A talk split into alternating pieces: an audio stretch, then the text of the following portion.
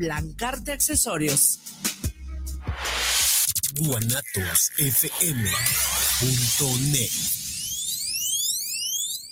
Los comentarios vertidos en este medio de comunicación son de exclusiva responsabilidad de quienes las emiten y no representan necesariamente el pensamiento ni la línea de guanatosfm.net.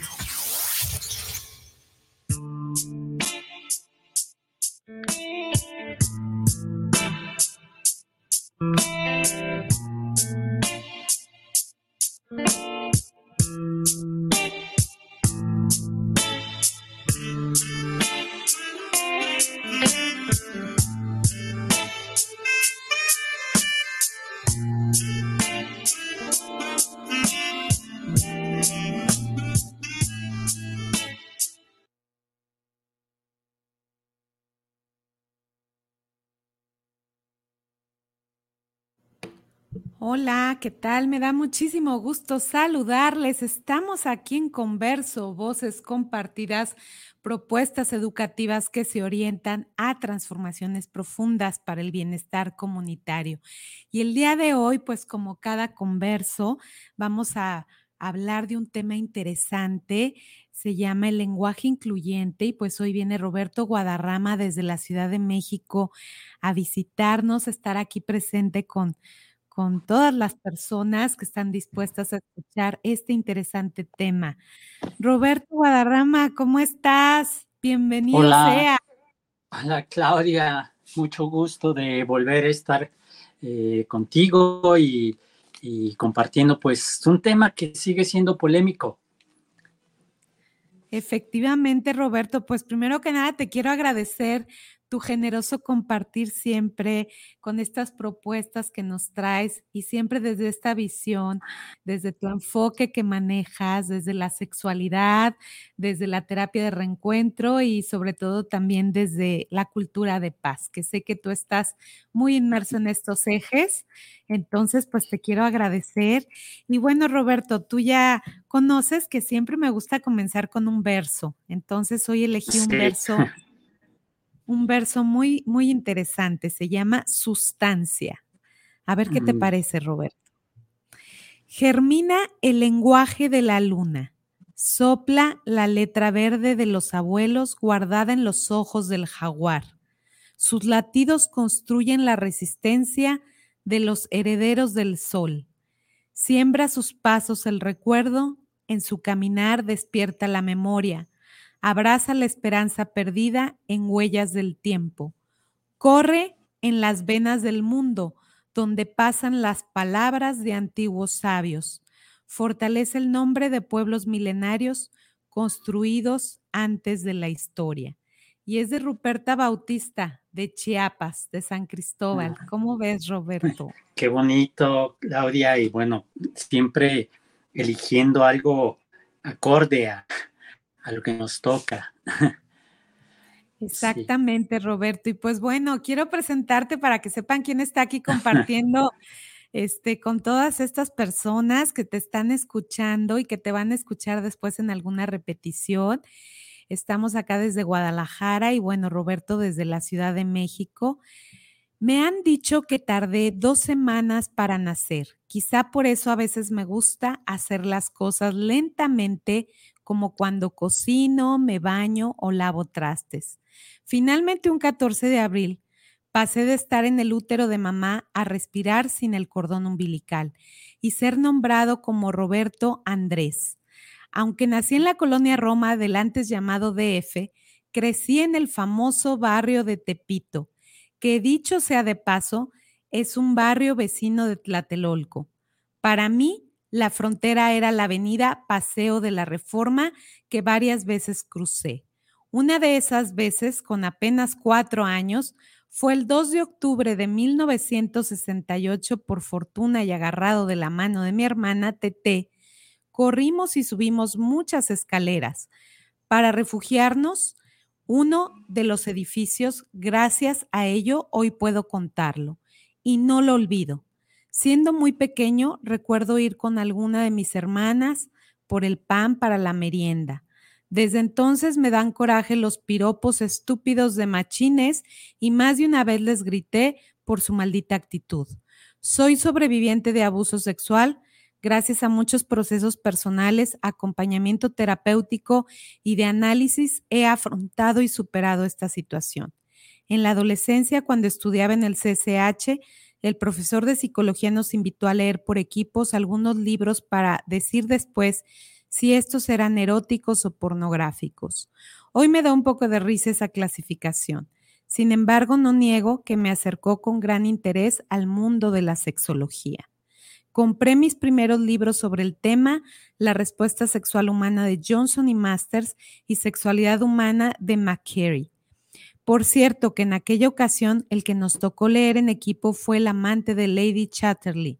Estudié psicología en la UNAM, como soy inquieto y tengo ganas de conocer más allá, me he acercado y formado en tres ejes temáticos, sexualidad, educación para la paz y terapia de reencuentro. A partir de estas tres líneas y acercándome también a autorías no tan renombradas, he desarrollado algunas propuestas que me apasionan principalmente en la modalidad de taller, aunque no me niego a dar conferencias y sí me gusta la opción de conversatorio para compartir conocimientos. Me interesa todo tipo de literatura y en mis talleres suelo citar y hacer recomendaciones que van más allá de los temas académicos. Algunos nombres tales como Rosa Montero, José Saramago, Ángeles Mastreta, Óscar de la Borbolla. Me gusta dudar, cuestionar y reflexionar. Es lo que básicamente invito a hacer cuando alguien esté en alguno de los talleres que imparto. Entre los temas propios están baile y cuerpo y erotismo, deseo, parejas, disparejas y algo más.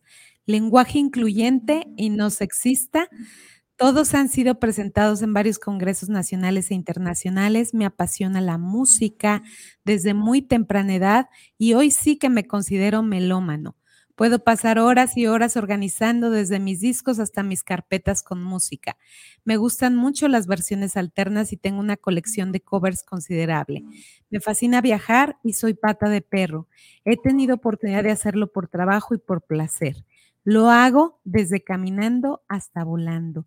Disfruto mucho de comer y cocinar con una copa de vino. Entre mis obsesiones colecciono tazas, separadores de libros, cafeteras y copas. Hedonista. Sí, ya lo creo. Soy Roberto Andrés Guadarrama Barretero. Bienvenido seas, Roberto, y gracias por esta bella biografía que nos compartes. Y bueno, gracias también a ti, Claudia, que eh, fuiste quien me invitó a escribir para ser presentada en, un programa eh, anterior, este, en otro espacio. Entonces, eh, a mí también me gusta mucho y cada que la escucho, bueno, de que la escribí, eh, me emocionó muchísimo y, escucharla yo en voz de, alguien más me, emociona, porque sí, ese soy yo, ese soy yo auténticamente. Y qué interesante que hoy hablamos del lenguaje incluyente, Roberto, y que nos da leímos toda tu biografía porque pues de ahí partimos, ¿no? El lenguaje también es parte de nuestra identidad y creo que el día de hoy pues primero saber que el lenguaje incluyente y no sexista es un medio para promover relaciones de igualdad entre los géneros, visibilizar las mujeres, otros grupos sociales y también prevenir y erradicar violencias y discriminaciones. Entonces, por eso es importante que toquemos este tema el día de hoy. Sí, eh, por supuesto, Claudia, eh, como bien lo mencionas, en el entendido de que veamos este tema eh, desde la perspectiva de género, lo cual considero que mucha gente sigue sin aún entenderlo desde, desde este enfoque. yo creé una, una frase hace ya pues ya algunos años, desde que me comencé a meter eh, un poco más a fondo en, este tema, que no soy nuevo, o sea, mucha gente cree que, es un tema novedoso, de moda, y la verdad es que no es cierto, el tema del lenguaje incluyente eh, tiene sus orígenes, por así decirlo, entre los años eh, ochentas del siglo pasado. Entonces, eh, mucha gente eh, cree que esto es novedoso, algo que se nos acaba de ocurrir y no es así. Yo por lo menos llevo 18 años en el tema. 18 años y ya desde hace varios que construye esta frase de el lenguaje incluyente y no sexista va mucho más allá de la gramática. Esto es muy importante entenderlo porque sigue habiendo eh, una visión únicamente desde la mirada lingüística y o gramatical, la cual nos limita a la posibilidad de entender este por qué y para qué del uso del lenguaje incluyente y no sexista. Y bueno, Roberto, creo que con esto que comienzas es importante señalar, ¿no? Que básicamente este, sí, habrá gente que todavía no comprende esta visión de eh, desde la perspectiva de género.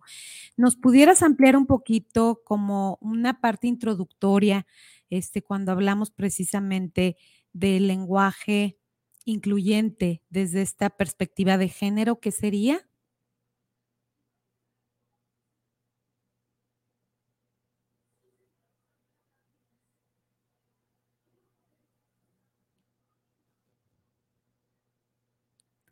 Roberto, ¿sí nos escuchas?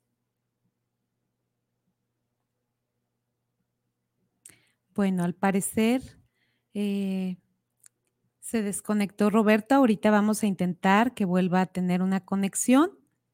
Y mientras tanto, pues creo que es importante dar continuidad a esto que estábamos mencionando. ¿sí? Hablábamos de que también es importante en el lenguaje cuando hablamos de ser nombradas, ¿sí?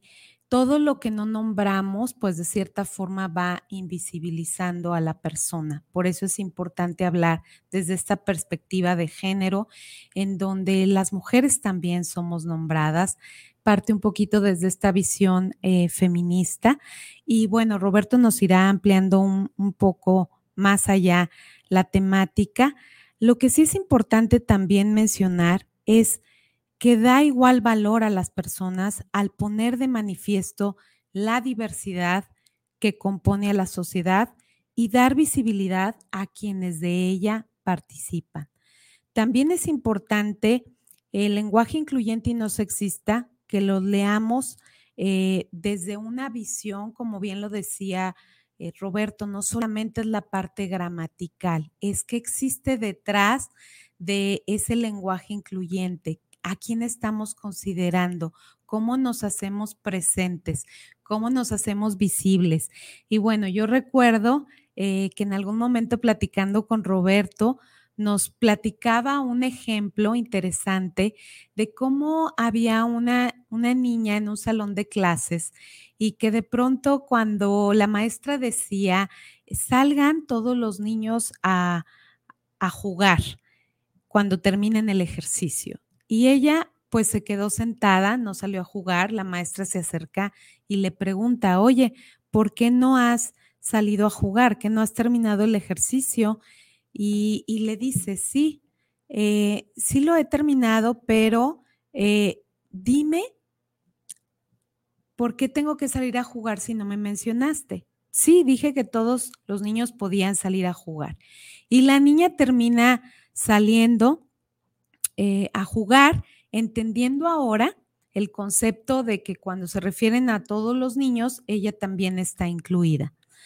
Después, al paso del tiempo, esta niña eh, comienza a tener situaciones de estar en, otra clase, en una clase de deportes, donde escucha que el maestro dice, todos los niños ahora eh, pueden ir y jugar fútbol, inscribirse a jugar fútbol. Y ella levanta la mano y se va y se inscribe y el maestro le dice, no, dije todos los niños. Y entonces la niña le dice, oye, pero es que acabas de comentar que era importante que yo también estuviera, este, la maestra me comentó que cuando se decía todos los niños yo estaba incluida y ahora tú me estás diciendo que no estoy incluida. Entonces, la niña genera una confusión pero se da cuenta que esta situación de incluir a las personas es de forma conveniente, que no siempre va a ocurrir de esa manera y entonces las mujeres comienzan a desarrollar una cierta intuición para empezar a buscar en qué momento sí se les está considerando dentro de lo que es el lenguaje incluyente y de qué y en qué momentos no, ¿verdad? Entonces, en este en confusión que hay cuando hablamos desde esta visión, pues pareciera que esa conveniencia cuando se incluyen las mujeres y no en todos los ámbitos eh, están incluidas todas las mujeres. Entonces, hablamos de que eh, lo que no se, se le pone nombre, pues pareciera que no existe. Y por eso es que es importante ser nombradas. Roberto, qué bueno que has regresado. Mira, les estaba Ah, mientras platicando Una el ejemplo. No, no, no te preocupes, Roberto. Qué bueno que estás aquí. Y mira, les estaba platicando un ejemplo que tú me pusiste un día, el de la niña Julia. Les relaté Sí. mientras que tú llegabas todo el ejemplo de cómo en algunos Ah, momentos sí bueno. somos consideradas y otras no. Entonces, nos, mm, si nos quisieras ampliar un poquito Sí. esta visión. Sí, claro. eh, si me permites eh, terminar la idea donde creo que me quedé, estaba yo hablando, eh, y ahorita voy a lo del ejemplo de, de- de Julia. Mm, eh, estaba yo nombrando esta parte de no es algo novedoso, no es algo de hace uno, dos, tres años, ni siquiera. eh, tiene sus orígenes por ahí de, de los años 80, incluso algunos años antes. Eh, eh, Teresa Meana, filóloga española, dice que tiene que ver el lenguaje incluyente con la situación emergente de las mujeres. ¿Cuál es esta situación emergente? Ser nombradas. Y que tiene que ver justamente con la historia de Julia que ahorita retomaremos. Mucha gente dice, no, ya están nombradas en, en, en, en el lenguaje en masculino y justamente este ejemplo de Julia nos hace ver que no es cierto. Que en todo caso, el lenguaje eh, generalizado en masculino o, el lenguaje en masculino que se dice que eh, eh, las mujeres, cuando se dice los, por ejemplo, y que se refiere, no es así, eh, es un lenguaje más bien a conveniencia. A veces son nombradas y a veces no.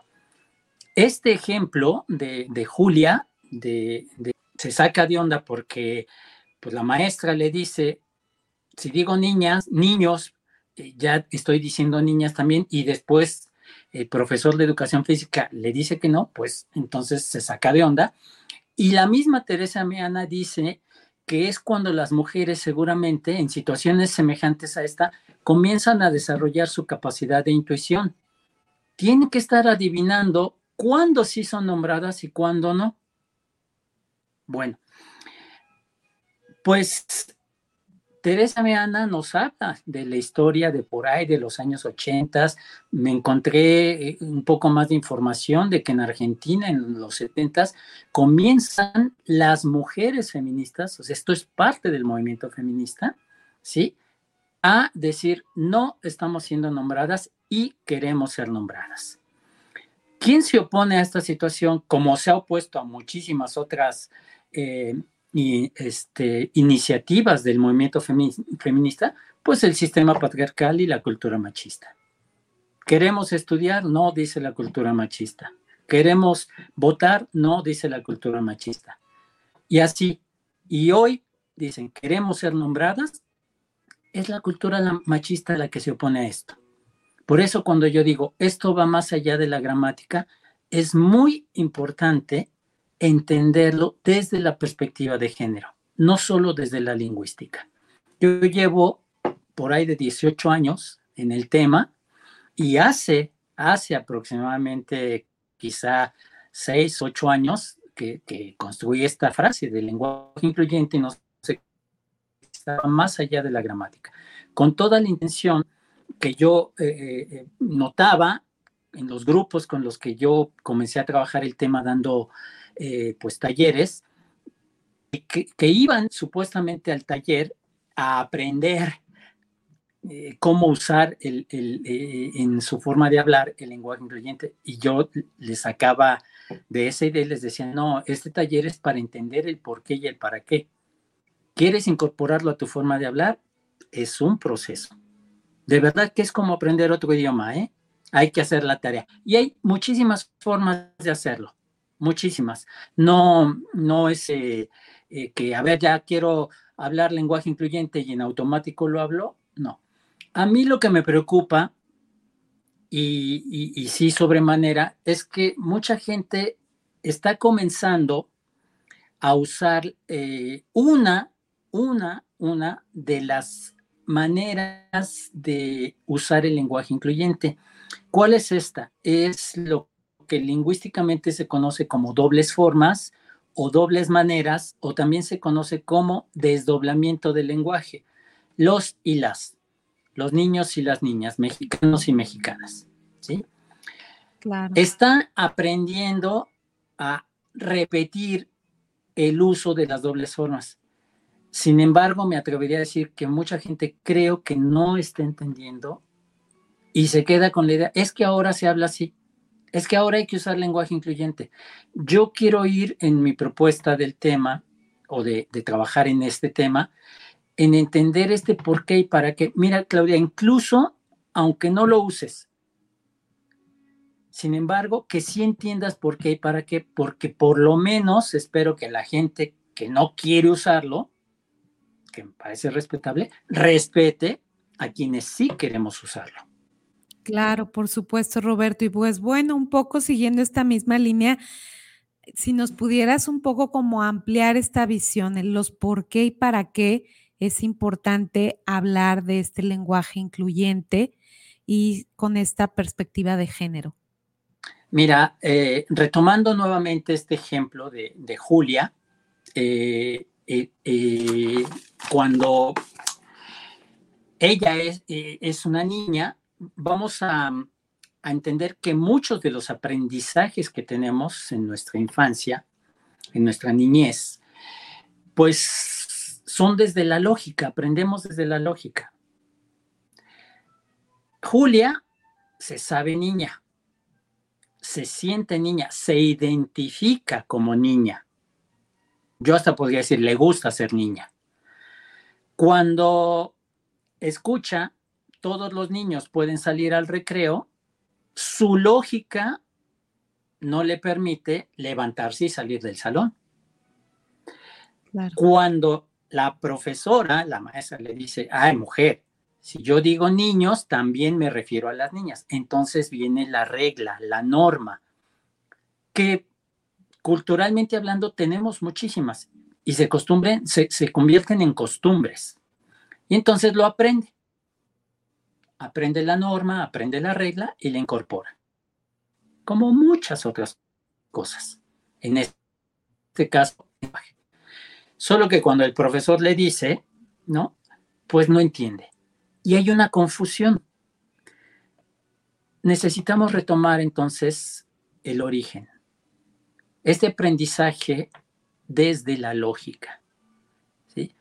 Hoy por hoy, muchas mujeres desde la lógica de su identidad como mujeres, no sienten que están siendo nombradas. En palabras clave como cuando nombramos eh, profesiones, este, oficios, cargos. Me preguntaban el otro día eh, una, amiga que fue a, vacunarse y le tocó en un campo militar. Y pues le atendió una, una mujer militar. Y me decía, Roberto, ¿y se dice soldada? ¿Es correcto? Me dice, ¿es correcto decir soldada? Bueno, Yo no soy quien para decir qué es correcto o no es correcto en este uso del lenguaje incluyente. Lo que sí voy a decir es que desde esta perspectiva de género, lo que tenemos que entender es esa mujer, si a mí me dice, yo no soy soldado, soy soldada, entonces lo voy a respetar, porque tendría que ver con la lógica de Julia yo soy niña, no soy niño. Y en ese sentido, yo si, si lo respeto y lo reconozco, pues le voy a decir soldada. ¿sí? Encargos y oficios es muy interesante porque eh, ya, ya incluso mucha gente que ha escuchado más sobre este tema eh, sabe que el ejemplo que voy a poner, pues lo uso muy, muy comúnmente. Hay palabras terminadas en ente, ¿sí? Que son neutras. La palabra que antecede llamada artículo es la que le puede dar el, el género, para lo masculino, lo femenino. Por ejemplo, el estudiante, la estudiante, el asistente, la asistente. De tal forma que decir el presidente, la presidente, gramaticalmente está bien dicho. Entonces, la, la, pregunta es, ¿por qué presidenta? Pues para que se note. Para que se note. Un cargo que ha sido por muchísimo tiempo ocupado por hombres y que hoy hay mujeres, hay que levantar la voz. Hay ciertas palabras que hay que hacerlas notar. Esas son presidentas, son jueza. Fíjate que no pasa, por ejemplo, cuando decimos maestra, profesora, enfermera. No nos cuesta trabajo, ¿verdad?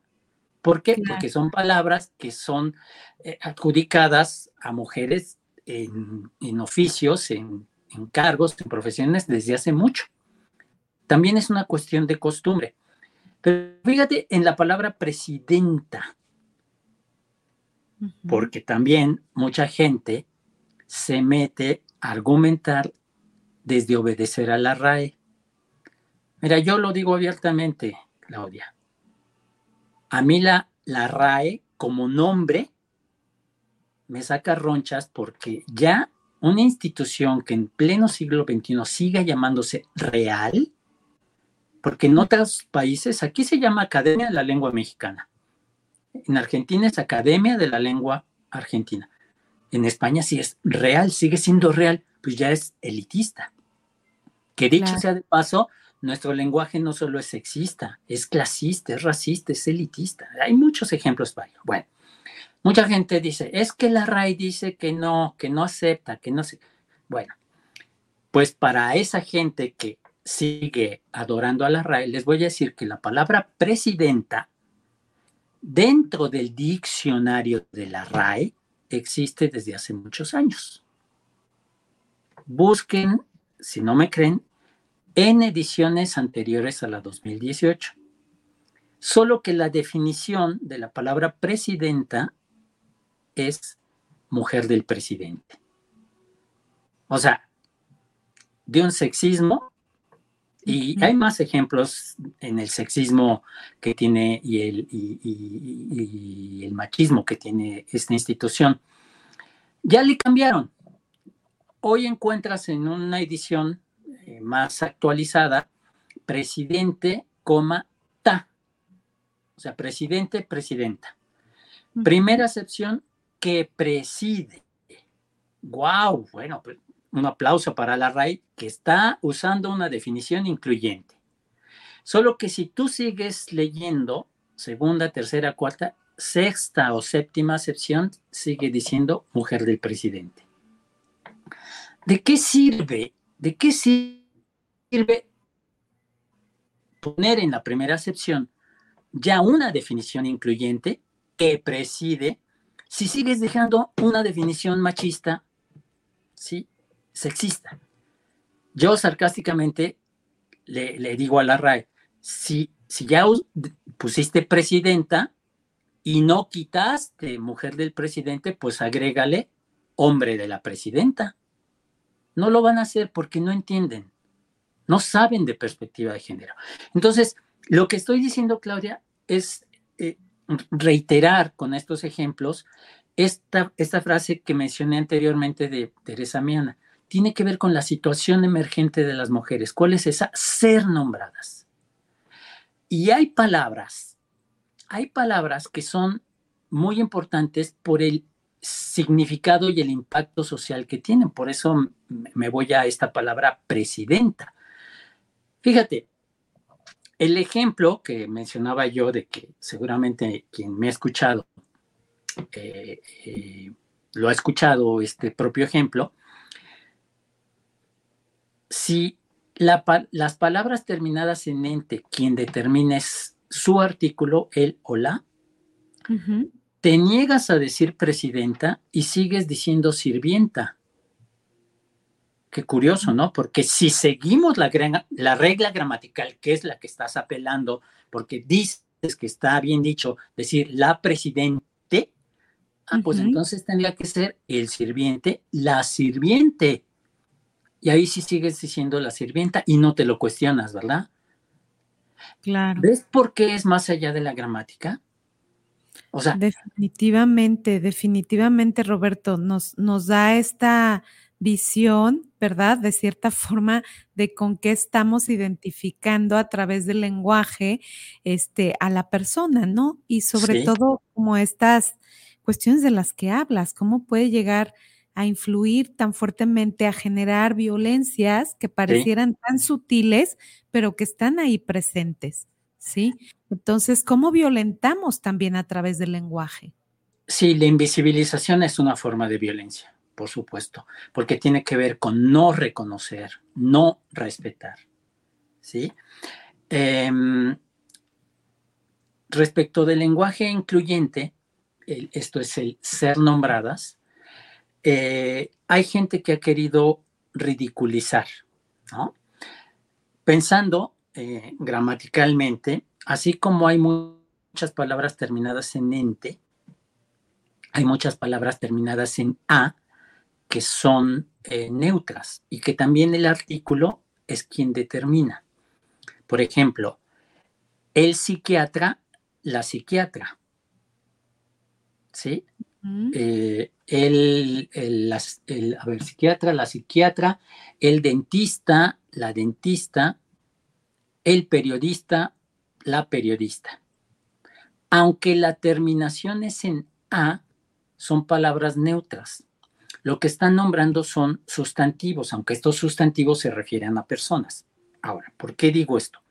Porque el lenguaje incluyente y no sexista es para nombrar personas esto es muy importante, personas, no objetos, no cosas, no animales.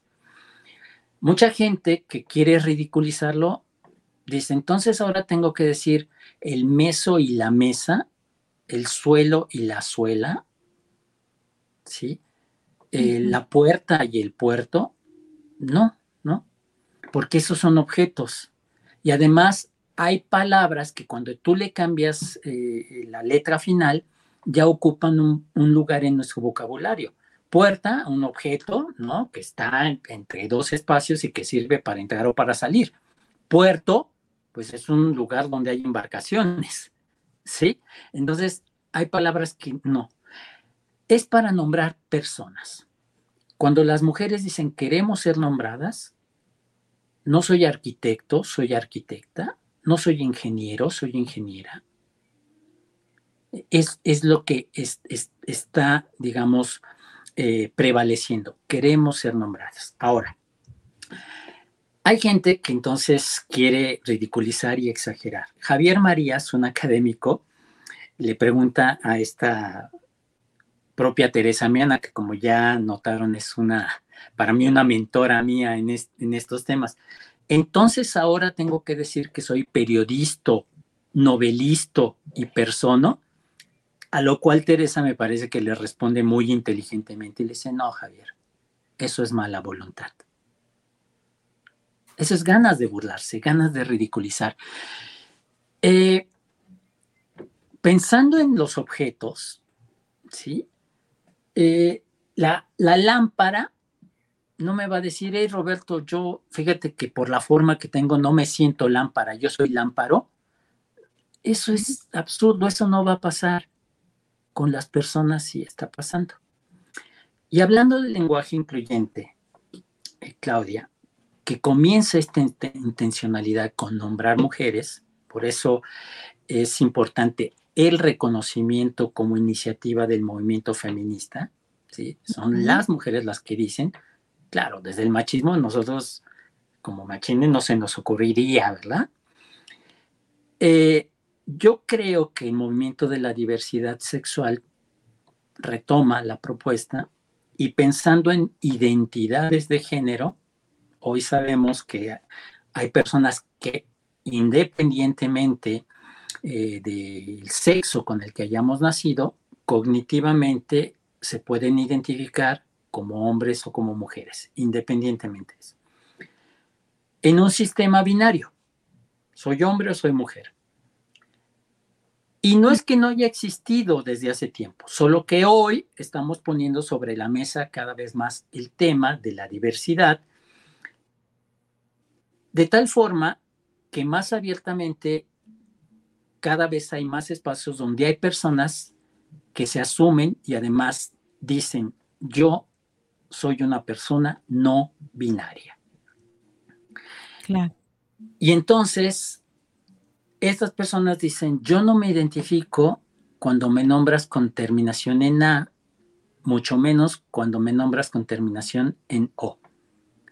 Te pido que me nombres con terminación en. Y la gente vuelve a saltar y, ah, eso ya es el cono. No solamente hay que tener la mirada para este tema desde la perspectiva de género, sino también desde el respeto, desde el reconocimiento de la diversidad sexual. Cuando el año pasado se hizo este video viral en YouTube de, este chique, cuando dice, no soy tu compañera, soy tu compañere, mucha gente lo ridiculizó, hay un montón de videos editados, de burla y demás. Y entonces, pues para mí son ejemplos y ejemplos y ejemplos de decir, nos falta mucho para seguir entendiendo este por qué y el para qué. No solo nombrarlo, sino respetarlo y también reconocerlo. Por un lado a las mujeres, por otro lado a la diversidad sexual. Es que definitivamente dijiste una, una palabra clave, Roberto, además de esta visión desde el respeto, es cómo quieres ser nombrado. ¿sí? O sea, cómo quiere ser nombrada la persona. ¿Cómo quieres que te nombren, no? Esa, esa es la, la, parte trascendente y que tiene que ver precisamente con esta identidad, con sentirme realmente eh, como yo efectivamente estoy teniendo esta sensación, este pensamiento, este sentimiento, esta identidad. Entonces, pues ahorita que lo comentas, creo que es muy valioso. Fíjate que este proyecto de radio lo, escuchan muchos padres y madres de familia.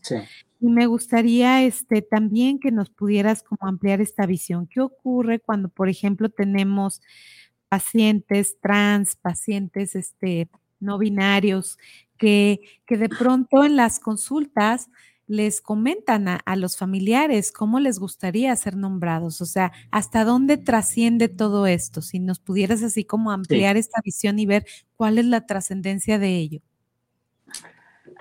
El mundo en el que vivimos, aún en pleno siglo XXI, sigue intentando imponerse desde la cultura del binarismo, ahorita explico un poquito más, y de la heteronormatividad.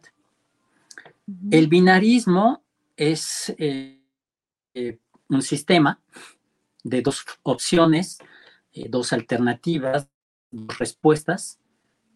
Por ejemplo, cibernéticamente, o la gente que le gusta el tema de las computadoras, un sistema binario es aquel que solo hay unos y ceros. Mucha de la información valga la redundancia informática, eh, son unos y ceros. Llevada esa idea de solo dos opciones, dos alternativas, dos respuestas a la forma de pensar, es entonces ver solo negro y blanco, bueno y malo, bonito y feo, solo dos opciones, y no ver todas las posibilidades que hay en medio de combinaciones. Eh, en el ejemplo de negro y blanco, si tú combinas negro y blanco, ¿cuántas posibilidades de grises tenemos? Pues depende de cuánto negro y de cuánto blanco. ¿Sí? Claro. Bueno.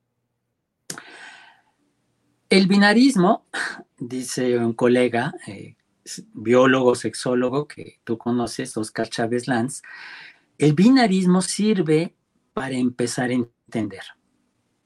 Sí, o sea, para empezar a decir, bueno, en la humanidad hay hembras, hay machos, hay hombres, hay mujeres. Para empezar a entenderlo sirve. Y luego el pensamiento binario nos estorba.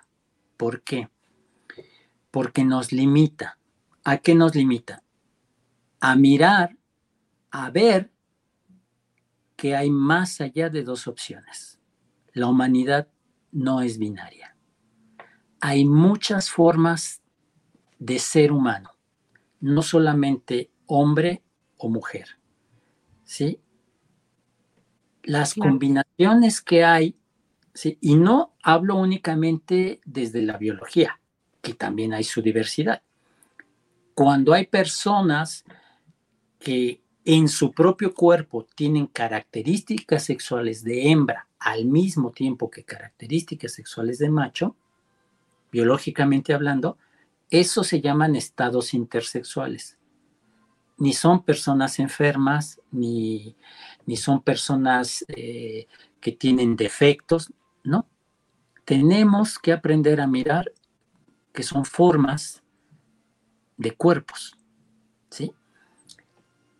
Ahora, la idea del binarismo en nuestra cabeza, solo hombres, solo mujeres, solo femenino, solo masculino, pues no.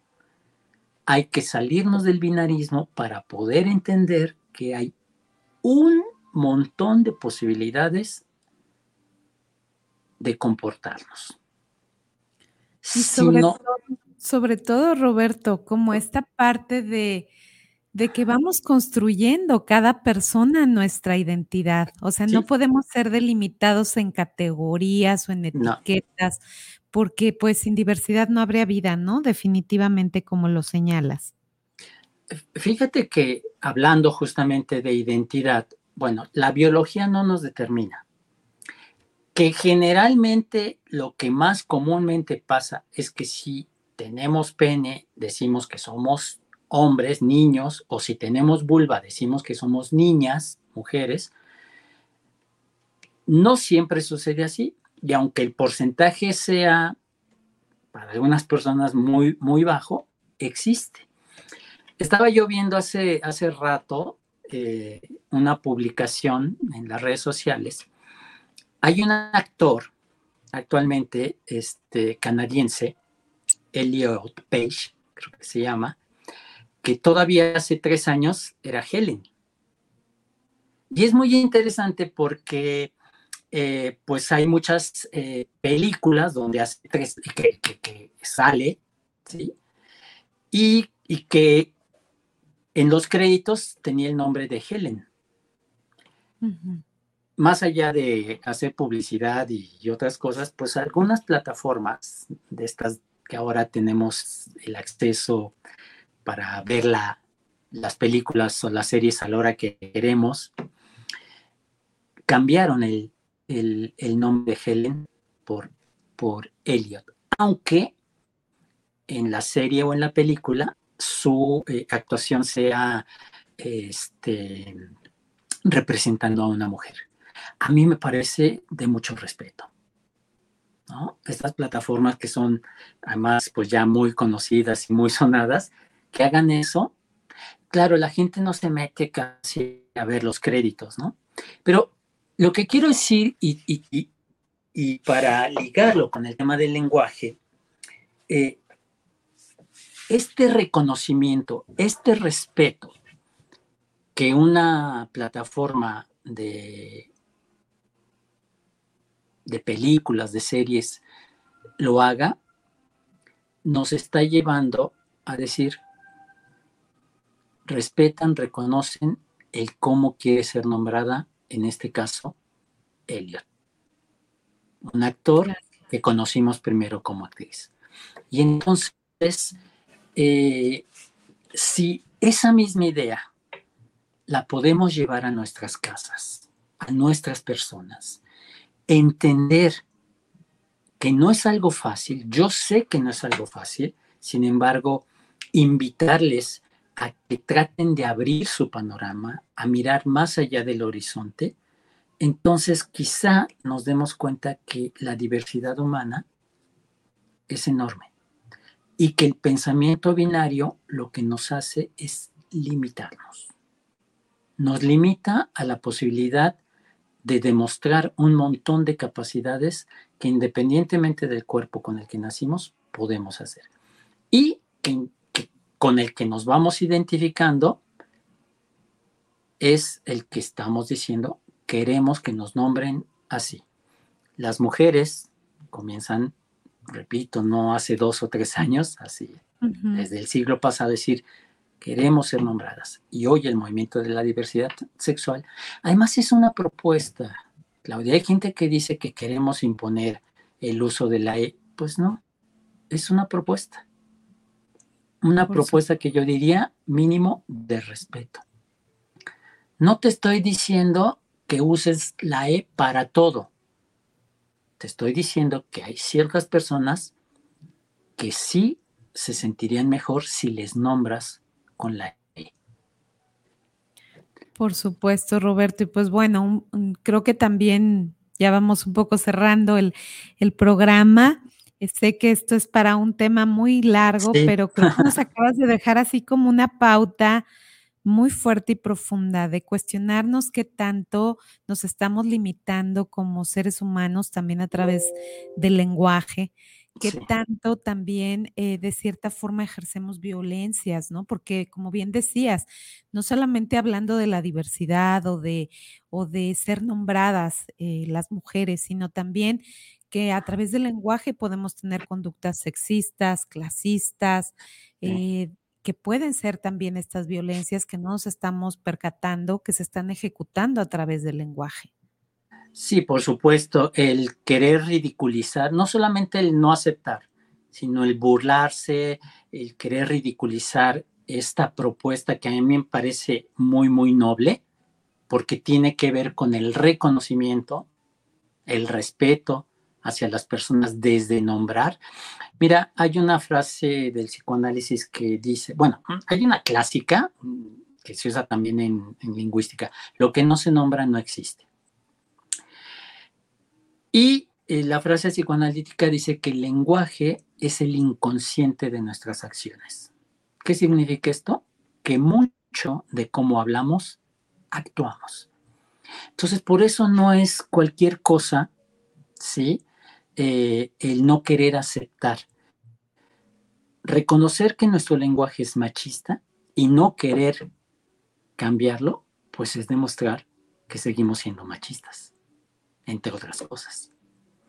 El buscar alternativas, el decir, no, pues sí me parece importante, pues es una manera de ir en contra de esta cultura machista que tanto daño nos ha hecho como humanidad. ¿sí? Hacia las mujeres, por supuesto, es más que evidente, no hay que eh, menospreciarlo, lo cual no significa, y creo que los hombres no nos estamos dando cuenta de el daño que también nos hace, sin afán comparativo, ¿no? De una manera, las mujeres muy desafortunada, ¿no? Que termina en el extremo en feminicidios, y a los hombres nos afecta de otra manera, pero de que nos afecta también nos afecta.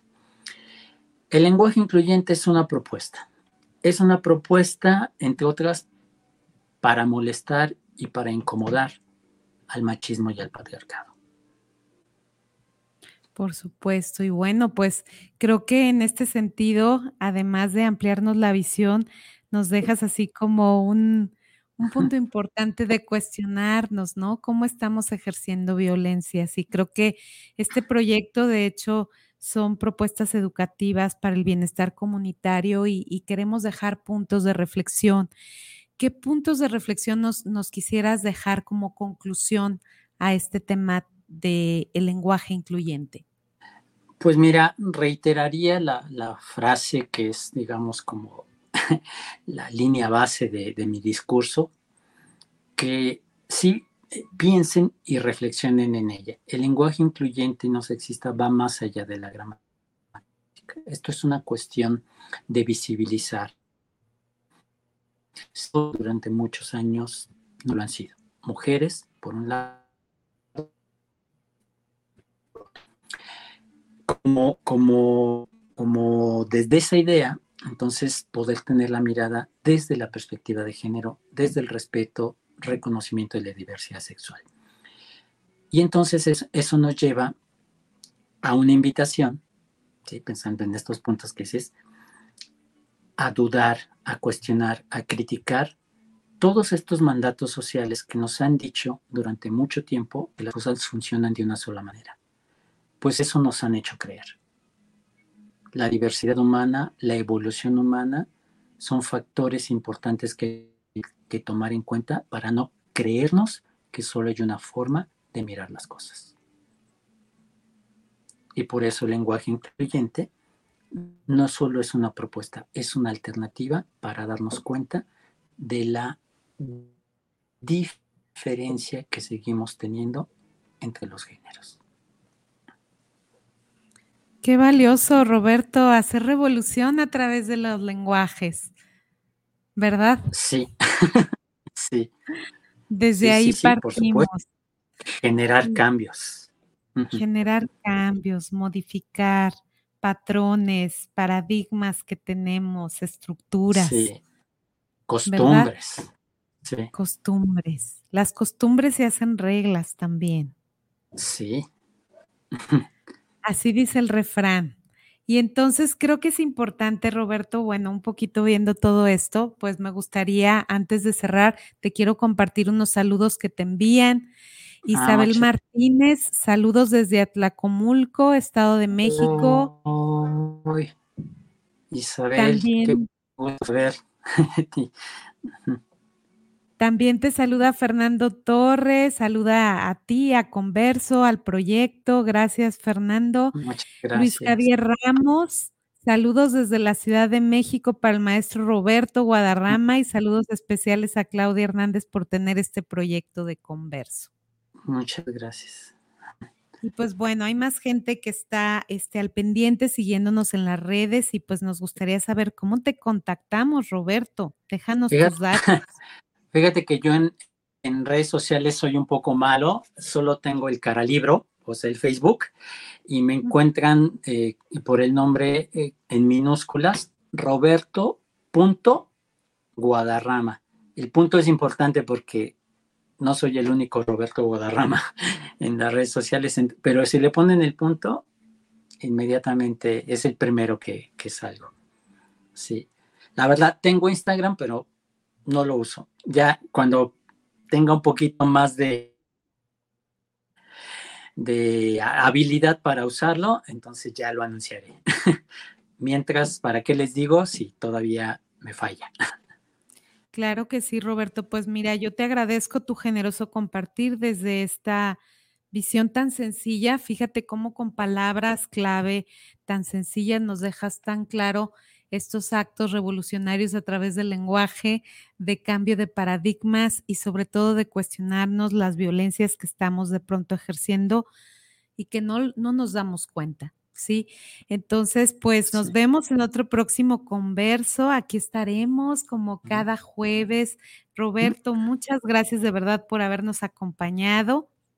Con mucho gusto, claro. Por tu bello compartir y tu generosidad.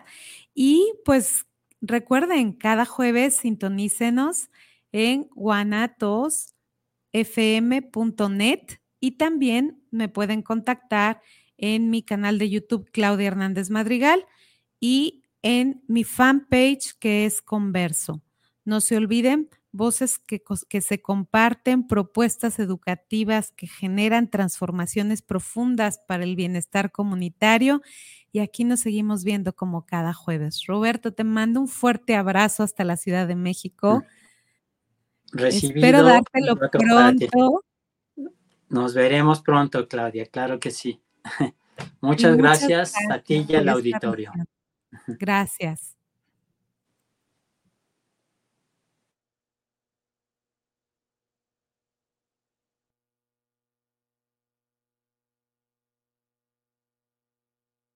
Thank